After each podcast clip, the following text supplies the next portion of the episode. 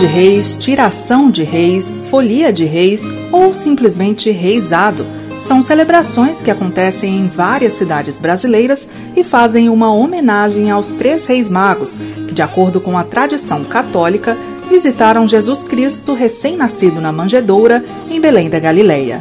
As festas começam na véspera de Natal e se encerram em 6 de janeiro, dia de Reis.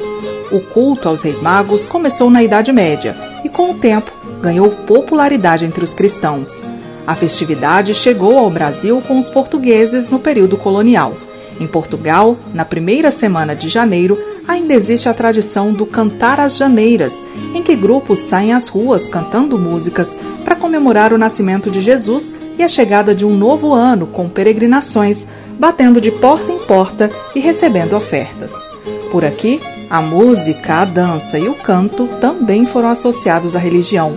As companhias são formadas por mestre, contramestre, reis, palhaço e outros personagens acompanhados de uma pequena orquestra com violas, reco-reco, tambores, acordeões, sanfonas, pandeiros, gaitas, entre outros instrumentos.